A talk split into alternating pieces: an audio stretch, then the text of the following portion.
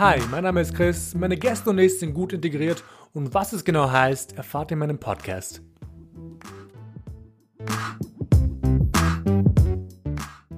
Mein heutiger Gast, Steffi, LGBTQIA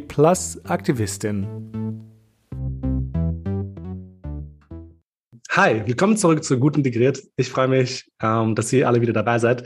Ähm, über diese Folge bin ich besonders happy, da ich heute mit einer wundervollen Person sprechen werde, und zwar der Steffi. Danke, dass du Zeit gefunden hast für mich. Dankeschön. Uh, thank you for having me. Ich freue mich sehr. Ich freue mich auch, dass du da bist. Und in der heutigen Folge sprechen wir eben über Transsexualität im Balkan und welchen Kulturclash das in meinen Gästen, also mit dir, ähm, ausgelöst hat aber dazu gleich mehr. Und ich würde einfach gleich anfangen und dich fragen, wer du bist, was du machst und was du, was du meinen Gästen gerne erzählen wollen würdest. Das erste, thank you for having me. Um, ähm, ich freue mich super stark hier zu sein. Um, ähm, wo fange ich an? Ich bin ziemlich vieles. Also ich bin Steffi, Steffi Stan, Steffi Stankovic. Ähm, ich habe super viele äh, alter Egos. Ich bin Make-up-Artist, ich bin Aktivistin, äh, ich bin Kolumnistin, ich bin Performerin, ich bin Veranstalterin. Ich arbeite gerade an einem Beauty-Startup.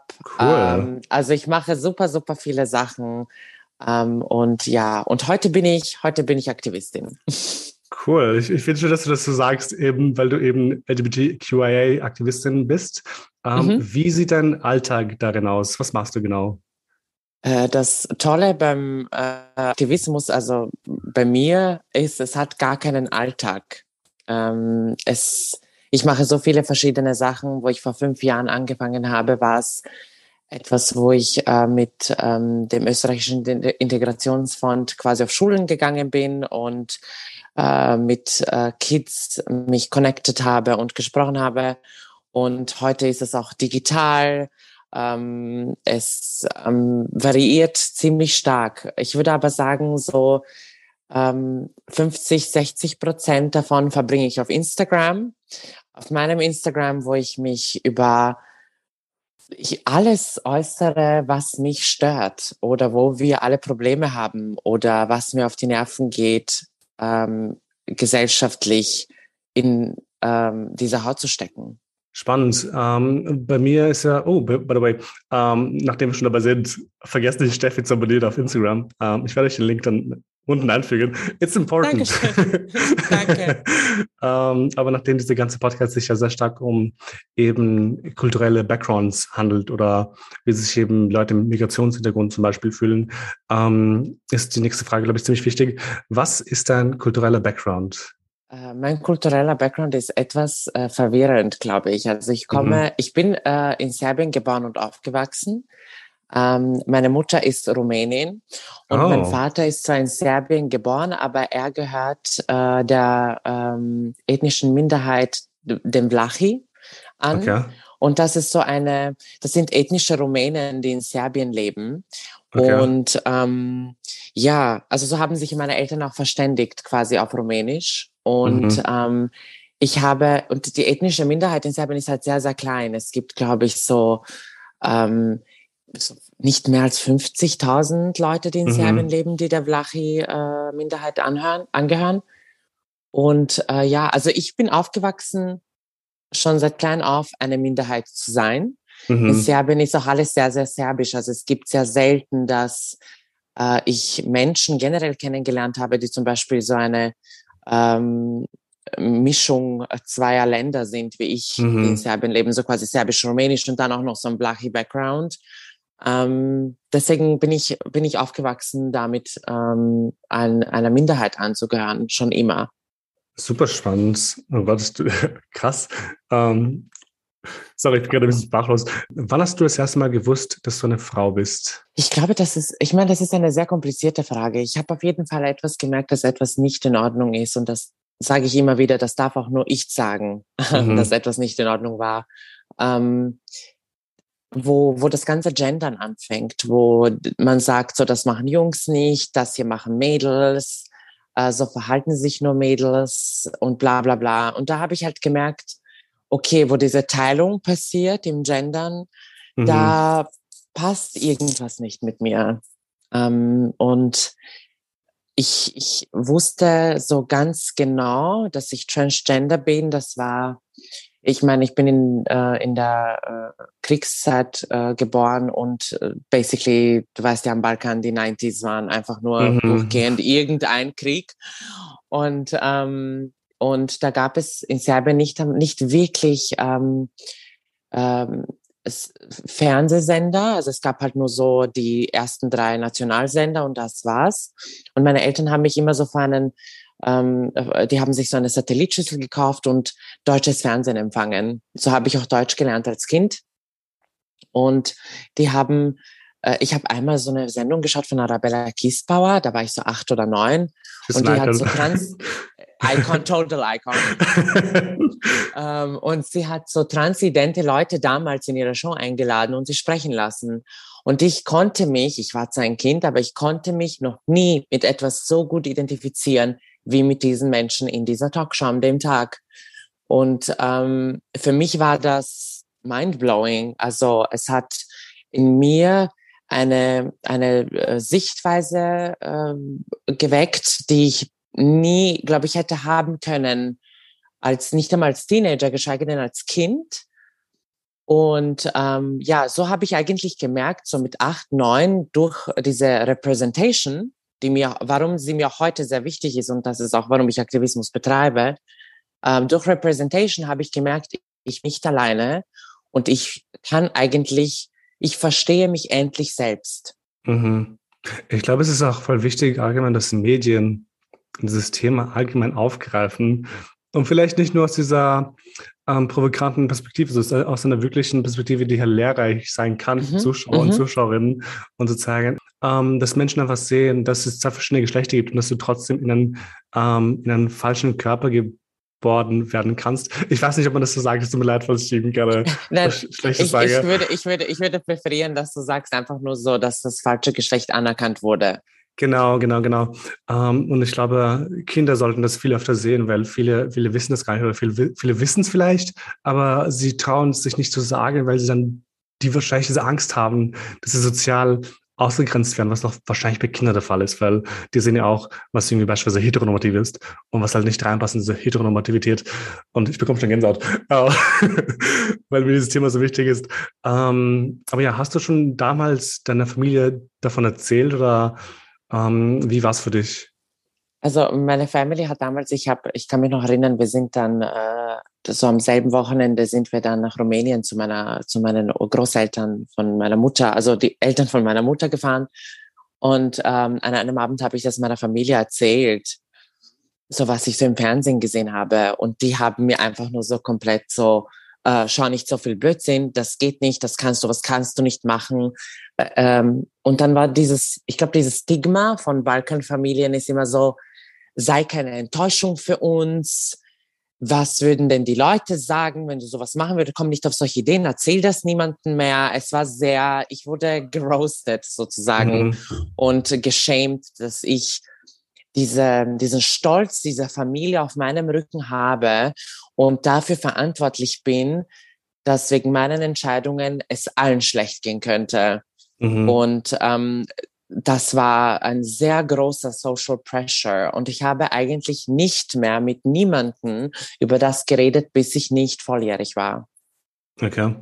Und ich meine, was war der nächste Step? Ich meine, wenn du schon sagst, das nächste, also als du volljährig warst, hast du dann entschieden, du möchtest diesen Schritt wagen und so eine Transition beginnen? Oder halt du selbst zu sein, wie du möchtest?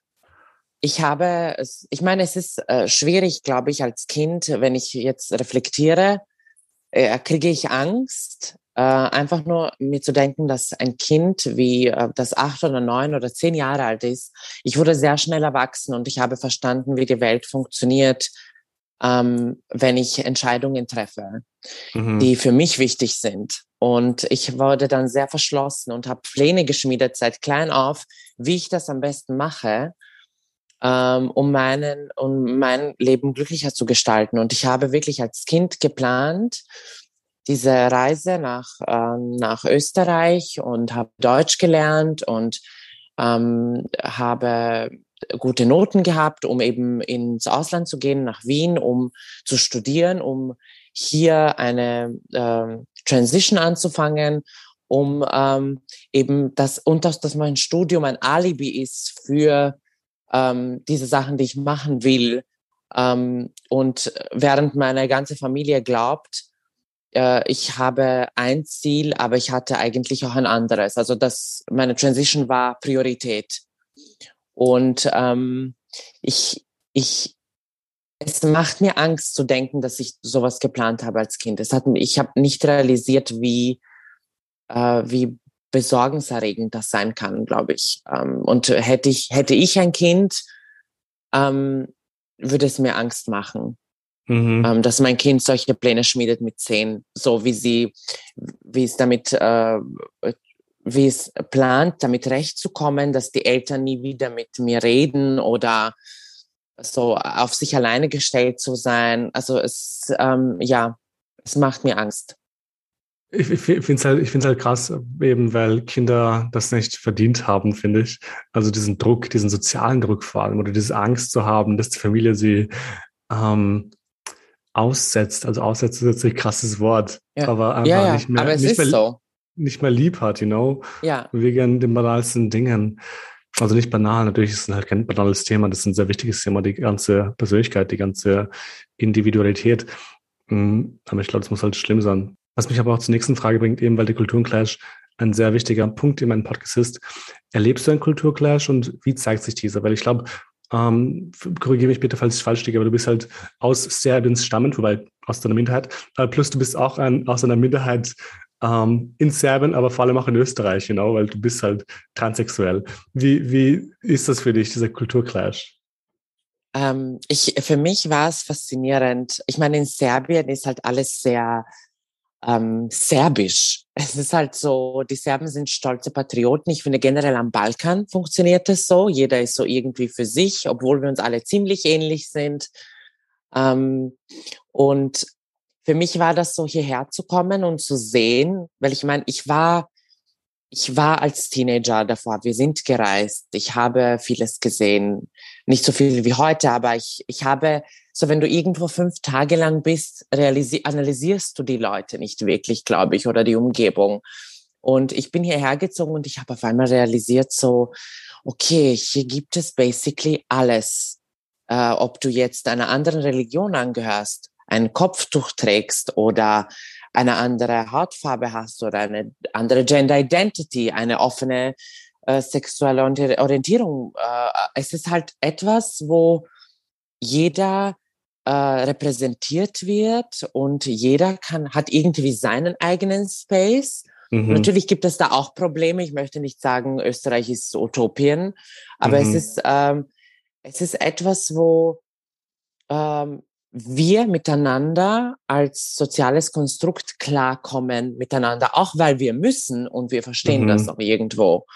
Und das war für mich äh, erfrischend und neu. Also ich musste selber merken, dass ich sehr viel zum Auspacken hatte ähm, mit Sachen, mit denen ich klarkommen muss. Weil ähm, in Serbien aufzuwachsen mit ähm, mit so vielen Vorurteilen, die so internalisiert werden in dich. Mhm. Ähm, ich musste selber lernen, ähm, äh, so Sachen auszupacken und zu merken, okay, äh, sogar das bei mir war falsch. Ich, an, an dem musste ich arbeiten. Also es war ähm, komplett anders. Wie verbindest du diese zwei Welten in dir, die eben an sich meiner Erfahrung nach auch zum Beispiel nicht unterschiedliche sein könnten? Ähm, ich, ich nehme mir immer von allen Sachen das Gute raus. Ähm, es gibt so super viele Sachen, ähm, die ich über das serbische und rumänische Volk, sogar über die Vlachi, ähm, über das Vlachi-Volk so viel mitnehmen kann und so viele schöne Erinnerungen, obwohl es auch teilweise auch sehr traumatisierende Erinnerungen sind oder Sachen, die mhm. sehr kritisch betrachtet werden müssen, nehme ich mir eigentlich nur das Gute raus und kombiniere es nur mit den Guten ähm, und so äh, verbinde ich die auch miteinander. Ähm, zum Beispiel, äh, ich merke so, wie, wie ich, wenn ich so mit den Balkanfreunden, die ich habe, die auch queer sind, wie mhm. wir dieses halbe Stunde an der Tür beim Verabschieden einfach nicht noch immer so reden und quatschen und keiner geht irgendwie, aber seit einer Stunde will man eigentlich schon nach Hause gehen. Und das ist halt so funny, weil das ist halt etwas, wo es mich so an meine Kultur ein bisschen erinnert mhm. oder meinen Background. Und das ist aber schön. Ähm, oder zum Beispiel äh, so Deadlines. In Serbien gibt es gar keine Deadlines. Also wenn ich jetzt, ähm, wenn ich jetzt sage, dass ich möchte mein Badezimmer renovieren und äh, mein äh, die Leute, die ich engagiert habe, sagen, es ist bis nächste Montag äh, Woche, bis nächste Woche Montag ready, ist es noch sechs Wochen, bis es fertig ist. Und in Österreich ist es so, wenn ich sage morgen, dann ist es morgen dann. So. Und äh, also ich, ich habe mir so irgendwie die besten Sachen ausgesucht und ich kombiniere die eigentlich ziemlich, ziemlich gerne. Ähm, an die schlechten Sachen möchte ich mich gar nicht äh, irgendwie orientieren. Aber äh, ja, es ist unterschiedlich wir haben es ein bisschen angeschnitten, aber ähm, wie reagiert die balkanische Community auf dich, wenn du ihnen erzählst, dass du transsexuell bist? Ich, ich äh, habe eigentlich die größten Probleme mit der balkanischen Community. Ähm, es ist auch immer so, wie nahe stehe ich dieser balkanischen Community, damit es ein Problem darstellt. Mhm. Es gibt immer so Leute, die lernen mich kennen und ähm, die denken sich, ach, Steffi ist so super cool und sie ist toll und es gibt dann, und, aber dieselben Leute hätten dann ein Problem, würde ich ihren Sohn daten. Mhm. Ähm, oder ähm, ja, also es ist immer so ein, eine Sache, glaube ich, mit so Balkanleuten, wie, oder generell auch mit Leuten, aber spe spe speziell bei Balkanleuten, äh, wie nahe stehe ich denen, damit sie ein Problem mit mir haben. Ähm, es gibt auch dieses, ähm, so, äh, interessiert mich nicht, sie soll leben, wie sie ihr Leben mag und dann ähm, bin ich das Plus One auf dieser Geburtstagsparty von dieser Person, die sagt, ich unterstütze das voll. Hm, nein, ich hätte sie ungern dabei. Also ja. es ist halt wirklich sehr, ähm, sehr, sehr äh, verschieden. Aber ähm, es ist niemandem, glaube ich, vom Balkan komplett egal, mhm. meine Existenz. Äh, das finde ich irgendwie so absurd, aber ich kann, ich kann das halt nicht nachvollziehen. Ich meine, ich bin total links. Dieses Zitat, also diese Aussage vorhin, die du meintest, ja, du kannst dein Leben leben, wie du möchtest, I don't give a shit, ist halt schon irgendwie problematisch, you know? Weil natürlich kannst du dein Leben leben, wie du möchtest, du hast das Recht darauf. Aber diese Einstellung zum Beispiel, ähm, diese, diese gleichgültige Einstellung ist halt total falsch in meinen Augen, weil ich glaube, Menschen sollten wenigstens versuchen, ähm, von dir zu lernen. Und nicht nur von dir, aber von allen Menschen zu lernen, die anders sind als du selbst. Aber einfach zu sagen, okay, bleib, wo du bist, du bist halt dort und I don't, I don't need that, ist halt, ich bekomme Gänsehaut schon wieder, ist halt total rücksichtslos und ignorant. Und ich finde, das ist das große Problem. Why make such a big deal? Aber ich glaube, diese, ich glaube, diese Ignoranz ist einfach ein riesiges, riesiges Problem bei uns am Balkan. Ja, es ist ziemlich viel auch internalisiert. Es sind so Probleme, die ihnen selber aufgezwungen wurden. Und die haben das irgendwie, deswegen sage ich, man muss, äh, ich glaube, ein Mensch ist auch sehr selten bereit, etwas auszupacken. Einfach nur damit, äh, sich damit ähm, auseinanderzusetzen. Und dann ist es für die aber, es ist einfacher, es einfach nur weiterhin zu, zu bashen oder zu trashen oder wie auch immer, aber äh, als es eigentlich auszupacken und sehen, warum man eigentlich ein Problem damit hat. Ähm, ich glaube, ein großes Problem ist wahrscheinlich auch ähm, Gender. Also nicht Gender, sondern Genderrollen. Ja. Also ich glaube weltweit natürlich, aber ich kann halt wirklich nur von Balkan reden oder von Kosovo. Ähm, zum Beispiel, dass halt eine Frau so ein richtiges Gender-Ideal hat, wie eine Frau sein muss und dass ein Mann wie ein Mann sein muss. Ein Mann muss stark sein und seine Familie hüten und Alleinverdiener und ähm, am besten du äh, schaffst es irgendwie fünf Kinder zu erziehen, nicht erziehen, aber irgendwie fünf Kinder ähm, zu ernähren. Dann hast du aber die Frau und die Frau, die muss halt ähm, Kinder machen. Also sie muss nicht, aber das ist mein, mein Ideal. Yeah. Ähm, und sie muss halt hübscher schauen, permanent. Sie muss guter schauen für den Mann, für die Familie des Mannes. Sie muss ähm, kochen können, sie muss putzen können, sie muss auch arbeiten können, by the way. Ähm, aber sie darf niemals zu laut sein oder sie darf nicht zu ähm, aufgeweckt sein und nicht zu viel verlangen wollen, weißt du, aber auch nicht zu wenig. Und ich glaube, diese, diese Genderrollen sind einfach so scheiß verankert in unserer Kultur, genau in unserer Geschichte, in der balkanischen Geschichte. Absolut, absolut. Und das, da muss sich irgendwas ändern. Wow. Diese Genderrollen sind super scary. Ich wurde ähm, als, als mir wurde das männliche Geschlecht zugewiesen und ich wurde nach dem erzogen. Mhm. Und ähm, ich konnte diese Ideale nie erfüllen, weil ich war ein sehr schüchternes, ein sehr introvertiertes, ein sehr einsames Kind, das nie wirklich gesagt hat, was es möchte. Und ähm, mir wurden halt bei, mir wurde halt beigebracht, ich darf nicht schüchtern sein, ich muss laut sein, ich muss mir holen, was ich möchte. Ähm, ich äh, darf sexually open sein, wenn ich älter bin. So, wo ich so im älteren Teenageralter war das ja normal, dass ich sage, dass ich fünf Mädels haben möchte oder äh, das ist ja alles erlaubt und okay. Und, ähm, und ich konnte diese Ideale nie erfüllen und deswegen hat man mir immer gesagt, so, du bist wie ein Mädchen, ähm, du bist, äh, du bist nicht Mann genug, bla bla bla bla bla. Und jetzt ähm, bin ich halt all das, vor was man mich erzogen hat. Ich bin laut, ja. ich hole mir, was ich möchte, ich äh, bin äh, sexually open, ähm, wie und was und Nudity ist auch okay und ähm, weil ich kann mhm. ja shirtless, habe ich auch manchmal Lust, shirtless ähm, am Strand zu liegen, wenn mir zu warm ist. Und, und das ist jetzt aber wieder nicht okay. Weil, aber ich wurde aber so erzogen. Und es ist etwas, wo, was mich sehr, äh, es äh, ist etwas, worüber ich sehr oft nachdenke. Einfach, mhm. was wir den Kindern einfach mitgeben. Ja, ich glaube, was halt auf jeden Fall fehlt. Ich bin kein Experte, muss ich zugeben, deswegen ähm, bitte mit Vorsicht genießen, liebe Leute. Ähm, ich glaube, was halt fehlt am Balkan, ist eben ähm, diese Individualität einer Person. Ich glaube, ich glaube, wir sind halt, ich habe letztens mit jemandem darüber geredet, wir sind noch immer sehr stark so eine kollektivistische Gesellschaft. You know? Wir leben stark im Kollektiv. Für uns ist einfach die Community scheiß wichtig. Und ähm, aber dann verstehe ich wieder nicht, warum man Menschen nicht unterstützt, wenn sie anders sind, you know? wenn, wenn die ganze Community so wichtig ist. Warum tut man die, dieses kommunistische Gedankengut oder nicht irgendwie ein bisschen aufrechterhalten und sagt, weißt du was, du bist halt Teil der Community, du bist vielleicht nicht wie ich, also nicht heteronormativ, ähm, aber du bist genauso wichtig, was auch sich auch komisch anhört, man ist wichtig. Aber dass man einfach sagt, we're one. Aber genau, wenn es darum geht, genau, wenn du halt nicht in dieses patriarchale System passt und nicht in dieses heteronormative, heteronormative System passt, wirst du halt ausgegrenzt und ähm, alleingelassen, was für so viele Menschen, glaube ich, äh, schwierig ist. Weil ich hatte, das ist jetzt ein anderes Thema ein bisschen, aber, aber passt an sich ganz gut. Ich hatte ein Thema, ein, ein, ein Reportagegespräch vor langer Zeit mit zwei sehr interessanten Typen, die aus dem Kosovo stammen und die halt beide homosexuell sind. Und die haben mir eben erzählt, wie sie damals eine Zeit lang zumindest ausgestoßen wurden von ihren Eltern.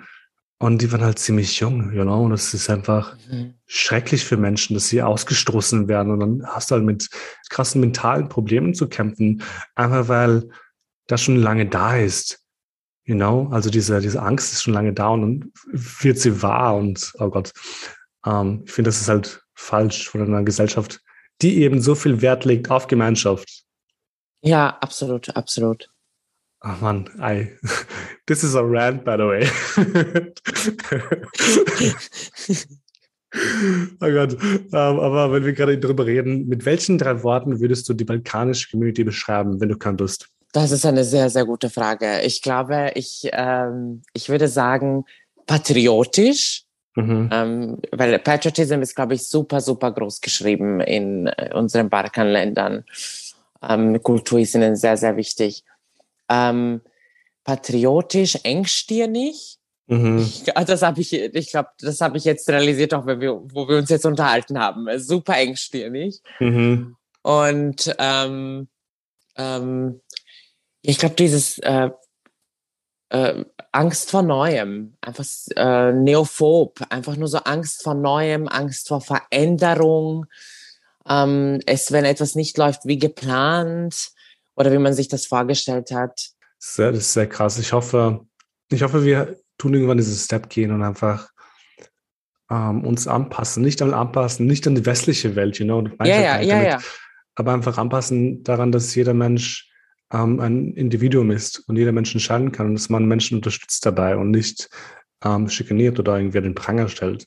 Ich würde aber gleich in die, falls du keine Fragen hast oder so, ähm, ich würde gleich in die nächste, in die nächsten Fragen springen und zwar Fragen, ja. die von der Community gekommen sind. Haben sich deine Eltern von dir abgewendet, nachdem du dich bei ihnen geoutet hast? Ähm, nein. Hast, Oh, sorry, ich, ich wollte nur fragen, hast du dich überhaupt geoutet? Ich gehe jetzt davon aus gerade. So, ja, ich lebe ein Doppelleben. ich, nein, ich habe mich geoutet. Äh, ich habe mich geoutet ähm, und ähm, es war, ich glaube, es ist für niemanden leicht. Ich glaube, kein Elternteil ähm, hat gerne, äh, ich bin anders, einfach nur weil es jeder weiß, wie blöd diese Gesellschaft da draußen ist und weil man Angst hat um sein Kind. Ähm, mhm. Ich glaube, ich würde mich selber nicht wirklich freuen, würde mein Kind sagen, ich bin Transgender, einfach nur weil ich weiß, wie viele schwere Momente dieses Leben bringen kann und einfach nur weil es mich sorgt, wie es meinem Kind gehen würde. Ähm, und meine Eltern, meine Mutter ist super supportive. Es war für sie nicht leicht, äh, sich an das Ganze anzupassen. Aber meine Mutter ist wirklich mein größter Support. Und bei meinem Vater ist es anders. Ähm, er versteht das Ganze gar nicht. Er kommt damit gar nicht klar. Ich habe die Frage immer sehr viel übersprungen, bis ich nicht letztes Jahr im Sommer mit meiner Mutter gemeinsam Aktivismus betrieben habe. Und meine Mutter war dann so, wir waren gefeatured in einem Buch und wir waren auch im Fernsehen gemeinsam und und sie dann, sie hat dann zu mir gesagt, weißt du was, wir packen jetzt einfach diese Story aus, weil ähm, es soll jeder eigentlich wissen, dass ähm, es dir trotzdem gut geht, auch wenn sich jemand abwendet und dass du trotzdem wachsen kannst. Und ich habe mir gedacht, okay, wenn du meinst, we're gonna do it, let's do it. Und ähm, ja, aber ich habe erst seit letztem Jahr wirklich angefangen, darüber zu reden. Sehr cool. Ich finde es auch sehr wichtig, dass du darüber redest. Weil äh, ich habe, ich habe nicht realisiert, dass es wichtig ist. Ähm, mhm. Ich habe mir immer gedacht, so, es ist etwas, ich bin immer mit meinem Aktivismus sehr naked, würde ich sagen. Es ist mhm. alles on display. Ähm, und ich wollte mir irgendwie irgendwas noch immer für mich alleine behalten. Mhm, ähm, ich. ich glaube, es ist auch ein sehr starkes Shame.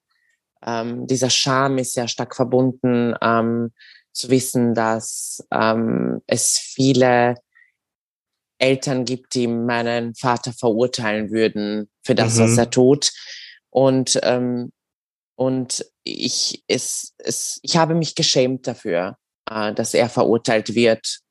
Ähm, und ich ähm, habe mir gedacht, äh, ich spreche das nicht an, aber ich habe auch realisiert, dass es wichtig ist, darüber zu sprechen, ja.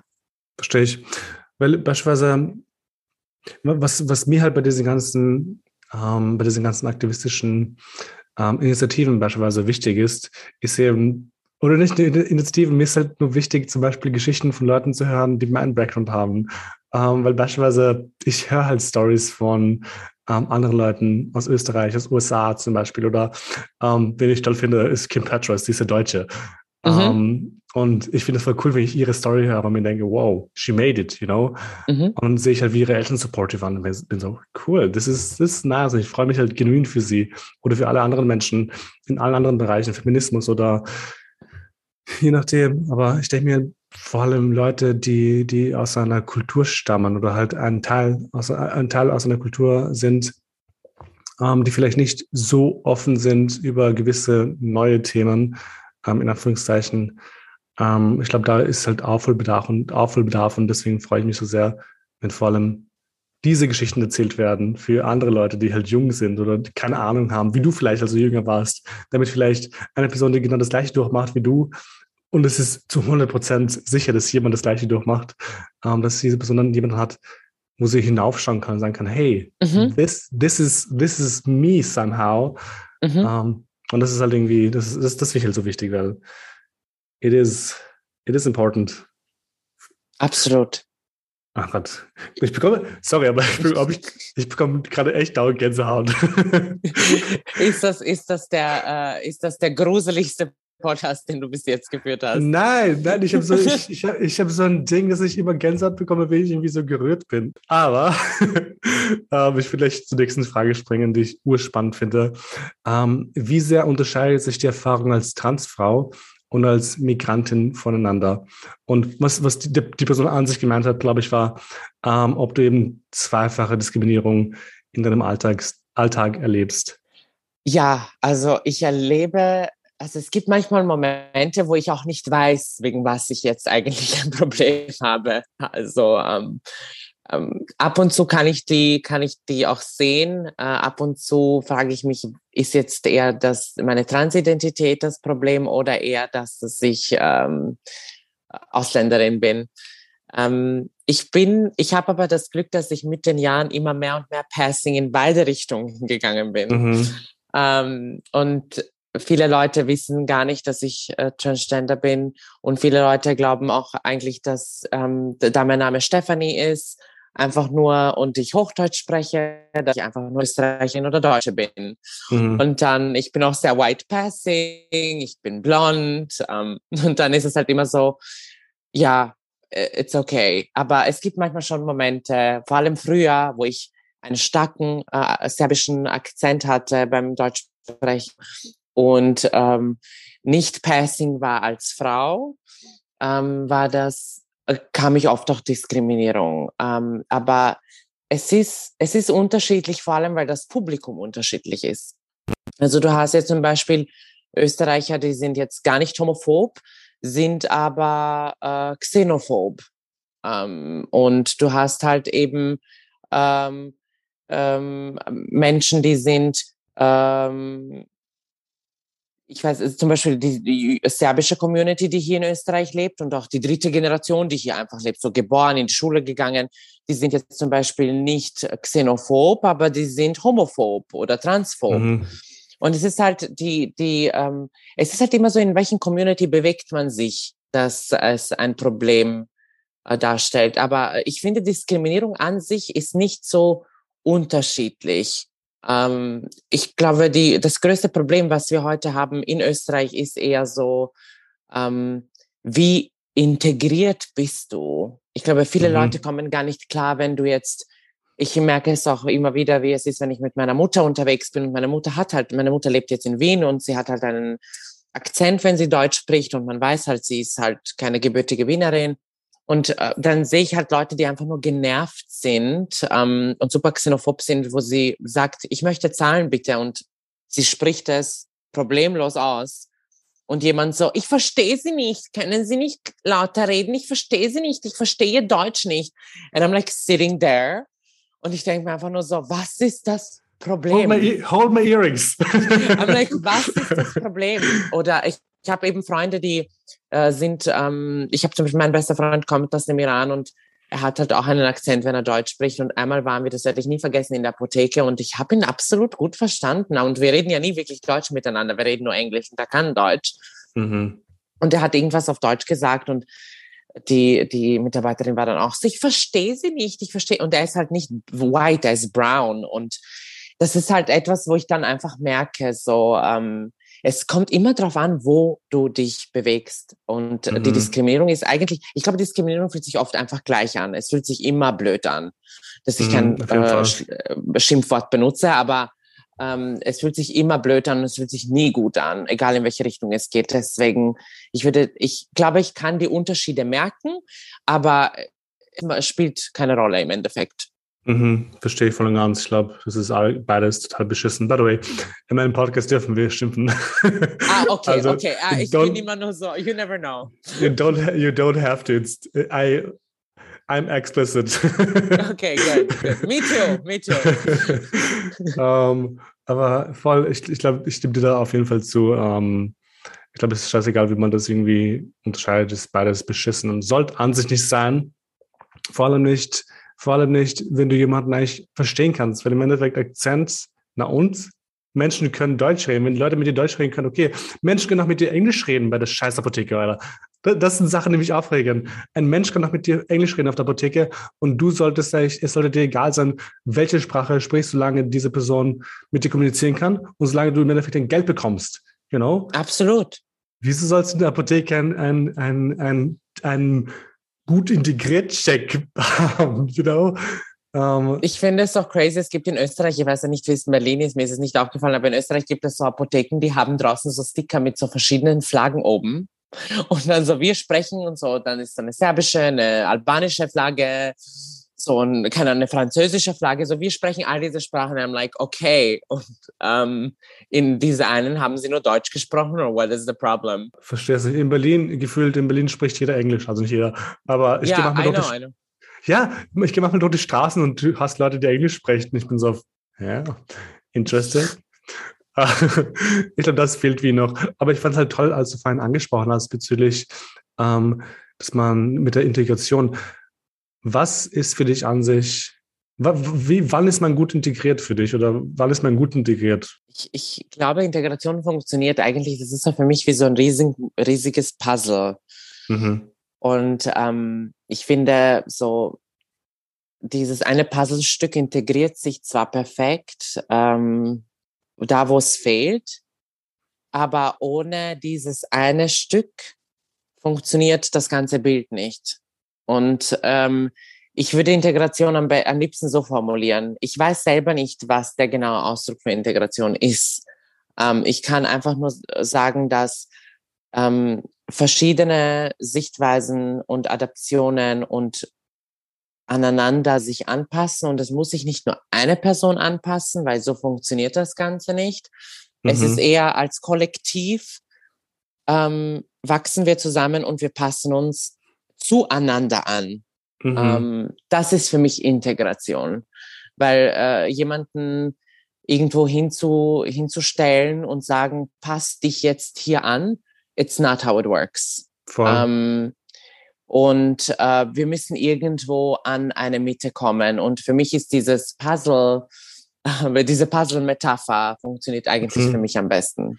Du sprichst mir gerade voll aus der Seele, weil das ist auch meine, meine Meinung ist bezüglich Integration. Ähm, ich glaube, das große Problem sind Nationalstaaten, muss ich zugeben. Eben, weil dann hast du immer dieses, diesen Nationalstolz und du bist hier, du bist Ausländer, du bist anders, du bist hergekommen als Ausländer und du musst dich halt mhm. in dieses Zielland integrieren. Aber ich glaube, im Endeffekt müssen sich einfach beide Leute integrieren, mein Gott. Weißt du, wenn du, wenn du, es geht halt, meiner Meinung nach geht es einfach um ein Zusammenleben. Ich weiß nicht, was Menschen checken. Es geht einfach um Zusammenleben und um Harmonie. Und mhm. ähm, ob du jetzt als, als ich als Albaner aus dem Kosovo zum Beispiel, ob ich jetzt irgendwie anfange, das ist eigentlich voll Klischee, I'm so sorry, Leute, aber anfange Andreas Gablier zu hören. Ähm, die, ja, ich weiß. no, no, no, no. Du fängst nicht an, Andreas Gablier zu hören. I, I won't. Was ich damit meine ist, ähm, ich, ich muss das nicht machen, weißt Ich muss es nicht machen, um gut integriert zu sein. Für mich reicht gute Integration einfach nur aus, oder Integration, dass ich, ich sage das oft, einfach nur die Sprache spreche und dass mir aber auch irgendwie Österreich oder Deutsche zum Beispiel entgegenkommen ähm, was eh in Deutschland, muss zugeben, ein bisschen mehr der Fall ist als in Österreich. Mhm, ich weiß nicht, mhm. ähm, ist mir ein bisschen aufgefallen, dass hier Leute ein bisschen, in den Städten zumindest, ein bisschen offener sind auf andere Kulturen. Aber absolut. Das muss passieren. Beide Seiten müssen sich näher kommen. Beide Seiten müssen sich, müssen voneinander lernen. Nicht nur eine Seite, die dann ähm, einen Qualitätscheck entsprechen muss oder bestehen muss. Weil wo sind wir hier, Alter? Das ist, Einfach ein Scheiß. Just don't know. Das ist ah, empfindliches Thema. Very, very, very, very. ähm, und die nächste Frage, die eben jemand aus der Community gestellt hat, ähm, finde ich zum Beispiel auch super interessant. Ähm, wie kommst du mit deinem Umfeld, also deinem persönlichen familiären Umfeld klar? Ähm, wie haben Verwandte auf dich reagiert? Also die meisten Verwandten glauben, ich habe halt echt alle Tassen nicht im Schrank ähm, was auch komplett okay ist. Ich äh, will ihnen ihre eigene Perspektive und ihren eigenen Blickwinkel auch nicht wegnehmen. I'm like, äh, solange mir kein Schaden äh, äh zugeordnet wird, äh, ist alles okay. Ähm, aber ich habe mit niemandem locker seit zehn Jahren Kontakt. Ähm, seitdem ich das Ganze jetzt schon so mache, äh, habe ich mit niemandem Kontakt außer mit meiner Mutter und mit meiner Schwester, zu denen ich auch ein sehr gutes Verhältnis habe. Ähm, mhm. Und ähm, alle anderen, so von Großeltern und Vater und Tanten und Cousinen und Onkels und äh, du weißt ja, wie es ist bei uns am Balkan. Cousine vierten Grades und mhm. Tante von Halbbruder meines Onkels. ähm, also ich habe zu niemandem, absolut zu niemandem mehr Kontakt. Ähm, meine, meine Schwester äh, trifft diese Leute manchmal. Mhm. Und äh, sie erzählt mir dann auch ähm, immer so up to date, was über mich so gesprochen wird. Oder, ähm, und das ist halt für mich immer sehr, sehr funny. Ich, ich finde das immer sehr, sehr aufregend. Ja. Mhm. Krass. Also ich meine, im Endeffekt ist es scheißegal, was die Verwandten. Absolut. Denken. Ich finde es auch immer ziemlich funny. Es ist halt immer super, super funny dass ähm, sie glauben, ich bin jetzt Politikerin oder so. Oh. Oder, also ich habe schon alles Mögliche über mich gehört. Ja, ja. Also es ist super, super funny. Es ist immer für mich sehr, sehr lustig, diese ganzen Geschichten zu hören. Ich denke so, oh, was wird dieses Jahr, was wird es dieses Jahr geben? Ja. Krass. Ähm, aber ich meine, was, was nicht ist, kann noch werden, you know? Vielleicht passiert es bald mit der Politik. Ist doch egal. Uh, no, no, no. Also ich brauche okay. keine Politik. I'm not doing that. Ich, deswegen bin ich Aktivistin. Sonst hätte ich, sonst wäre ich in die Politik eingestiegen. oh Gott, cool. Ähm, ich würde gleich ein bisschen zurückspringen zu der ersten Frage. Du hast ja schon erzählt, ähm, dass du auch schon mit Kindern geredet hast, und zwar mhm. in, bei der Initiative Zusammen Österreich. Mhm, mhm. Ähm, wie reagieren Kinder auf dich meistens, wenn du deine Story erzählst? Also es ist halt immer, es ist halt immer sehr, sehr fun. Ich glaube, die Kinder merken gar nicht, wenn ich zuerst reinkomme und ähm, mit ihnen so zehn Minuten verbringe, ohne ihnen wirklich äh, zu sagen, warum ich da bin. merken mhm. sie es gar nicht. Und wenn ich dann so meine Story erzähle, ich glaube, ich, äh, ich mache das schon so lange, ich weiß schon mittlerweile, wie ich mit denen umgehen muss und was ich genau erzählen muss, um das Ganze interessant zu gestalten. Und ähm, sie finden mich eigentlich ziemlich, ziemlich cool, was mich so super happy macht, weil ich war in der Aha. Schule immer sehr unbeliebt. Äh, ich war immer sehr unbeliebt, der Freak, äh, die hässliche, so. Ähm, oh nee. Die, die, ja, also ich hatte nie Freunde. Ich war immer sehr einsam. Äh, meine Mitschüler wussten nicht einmal, wie meine Stimme klingt, weil ich nie gesprochen habe. Äh, und für mich ist es heute funny, so wie, wie lange es eigentlich gedauert hat, dass ich mich eigentlich wohlfühlen kann, in der Schule zu kommen und dass mich dann alle Kids auf Instagram abonnieren, dass sie mir Fotos machen, dass mir alle erzählen, wie cool ich eigentlich bin. Und dann, und dann frage ich mich so, okay, wow, ähm, es kann sich wirklich, und das war aber als Kind mein größter Wunsch, äh, cool zu sein. Ich habe so richtig so ein, ein Problem gehabt damit, so, dass ich nicht, alles, was ich tue, ist halt überhaupt nicht cool. Es ist ja uncool. Und heute ist alles, was ich tue, ziemlich cool und ich tue nicht einmal viel. Also ich bin einfach nur ich selbst. Ja. Und das ist halt, ähm, ja, es ist ziemlich funny, mit den Kids sich zu connecten. Und ich habe das Gefühl, je jünger die Kids werden und je älter ich werde, weil ich mache das jetzt schon fünf, sechs Jahre, ähm, desto besser wird es. I don't know why. I don't know why. Ich habe das Gefühl, ähm, äh, ich, ich hätte, ich bin in der falschen Generation geboren. Ich hätte, ich habe so ein, ein Denken, dass äh, sich die Kids, die super modern sind, von jetzt eher mich, mit mir äh, identifizieren können als ähm, die, die in meinem Alter sind. Mhm, auf jeden Fall. Ich glaube, es liegt daran, dass diese ganzen Gen Z-Leute und die Leute, die nachkommen, einfach so offener sind.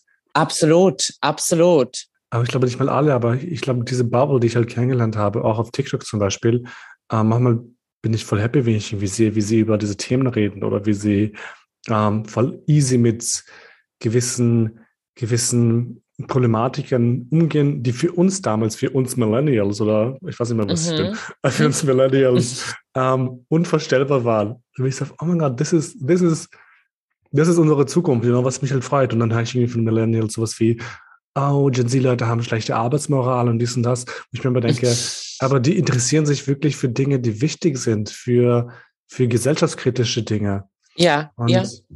Und das ist halt auch schon irgendwas, wo man sagen sollte, wow, you know, das sind keine kapitalistischen Schweine. Also no shade, ja, Capitalism. Ja, ja. Maybe a little shade. a little bit. um, Aber super spannend. Ich, ich freue mich auch voll, dass du das auch machst, also mit Kindern zu reden. Und ich finde es auch toll, dass diese Leute jemanden wie dich kennenlernen ähm, und Dankeschön. vielleicht auch Inspiration raussuchen. Weil ich glaube, es gibt bestimmt Kinder dort, ähm, die dich als Vorbild dann nehmen oder haben oder auch insge insgeheim als Vorbild haben, you know. Ähm, ich bin dann immer so, wo ich den Kindern sage, das erste, was ich sage, ist, ich bin nicht euer Vorbild. I'm like, I'm not here to. Ich möchte diese Verantwortung auch nicht tragen. Aber ähm, ähm, ich, ich, ich finde es immer, ich lerne sehr viele queere Kinder kennen. Mhm. Und, ähm, ob es jetzt Gender Identity ist oder Sexual Orientation oder was auch immer. Ich lerne super viele queer Kinder kennen und die kommen dann zu mir und die sagen mir, wie wichtig es war, dass ich heute da war in ihrer Klasse. Mhm. Äh, und ähm, ich habe Kinder, die folgen mir auf Instagram seit fünf Jahren und ich bleibe mit denen in Kontakt. So, we're texting oder äh, die schreiben mir Sachen oder die sie sich angehört haben, die ich gemacht habe oder sie haben das Magazin gekauft, wo ich drinnen war und es ist halt einfach nur so etwas, wo ich mir denke, es ist so äh, besonders für mich zu wissen, es gibt diese Kinder auf dieser Welt, mhm. die so waren wie ich. Und die haben halt irgendwas in mir gesehen und ähm, ich, die supporten mich, aber sie denken, ich supporte die.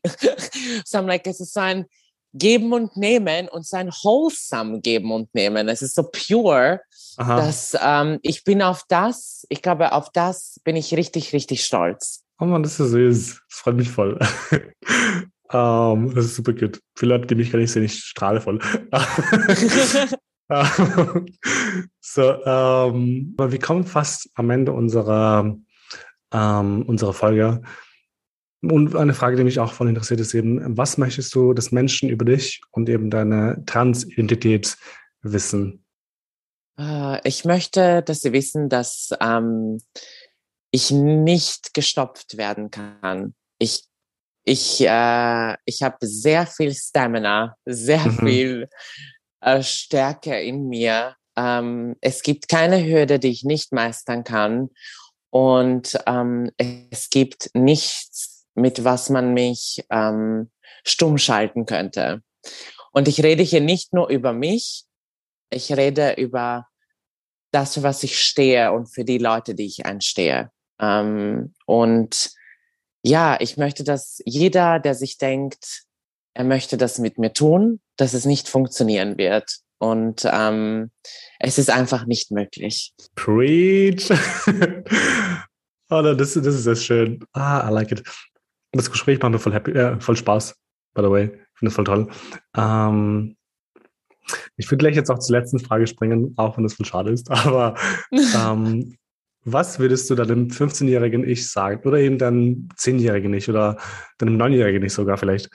Oh mein Gott. Ich glaube, äh, ich würde es erstens mal richtig fest umarmen. Oh. Und ähm, Oh, damn it. Ich habe mir geglaubt, ich werde bei dieser Frage nicht emotional, but I'm like fighting, I'm fighting. um, ähm, ich glaube, ich würde sagen, ich, ich glaube, ich würde sagen, ähm, es wird äh, krass. Es wird noch viel krasser, als du es dir vorstellst.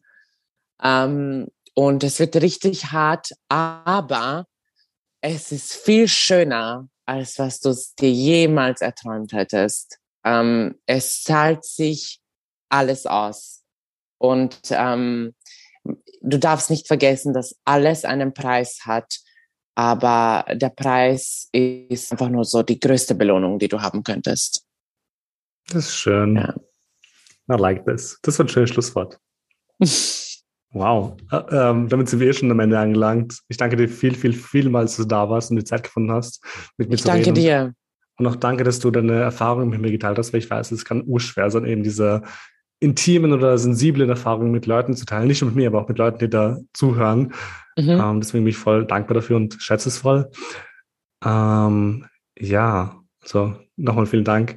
Und an alle Leute da draußen, die noch zuhören, ähm, vergesst nicht, gut integriert auf Instagram zu folgen und überall, wo man es noch folgen kann. Und auch natürlich auf Spotify, Apple Podcasts und kurz folgen. Und als wichtigstes, last but not least, äh, vergesst nicht, Steffi zu folgen und einfach und sie zu supporten, because why not? Dankeschön, danke, danke, danke. Um, ähm, und ja, dann sage ich hiermit schon mal Ciao und ich hoffe, wir sehen uns in der nächsten Folge. Bye!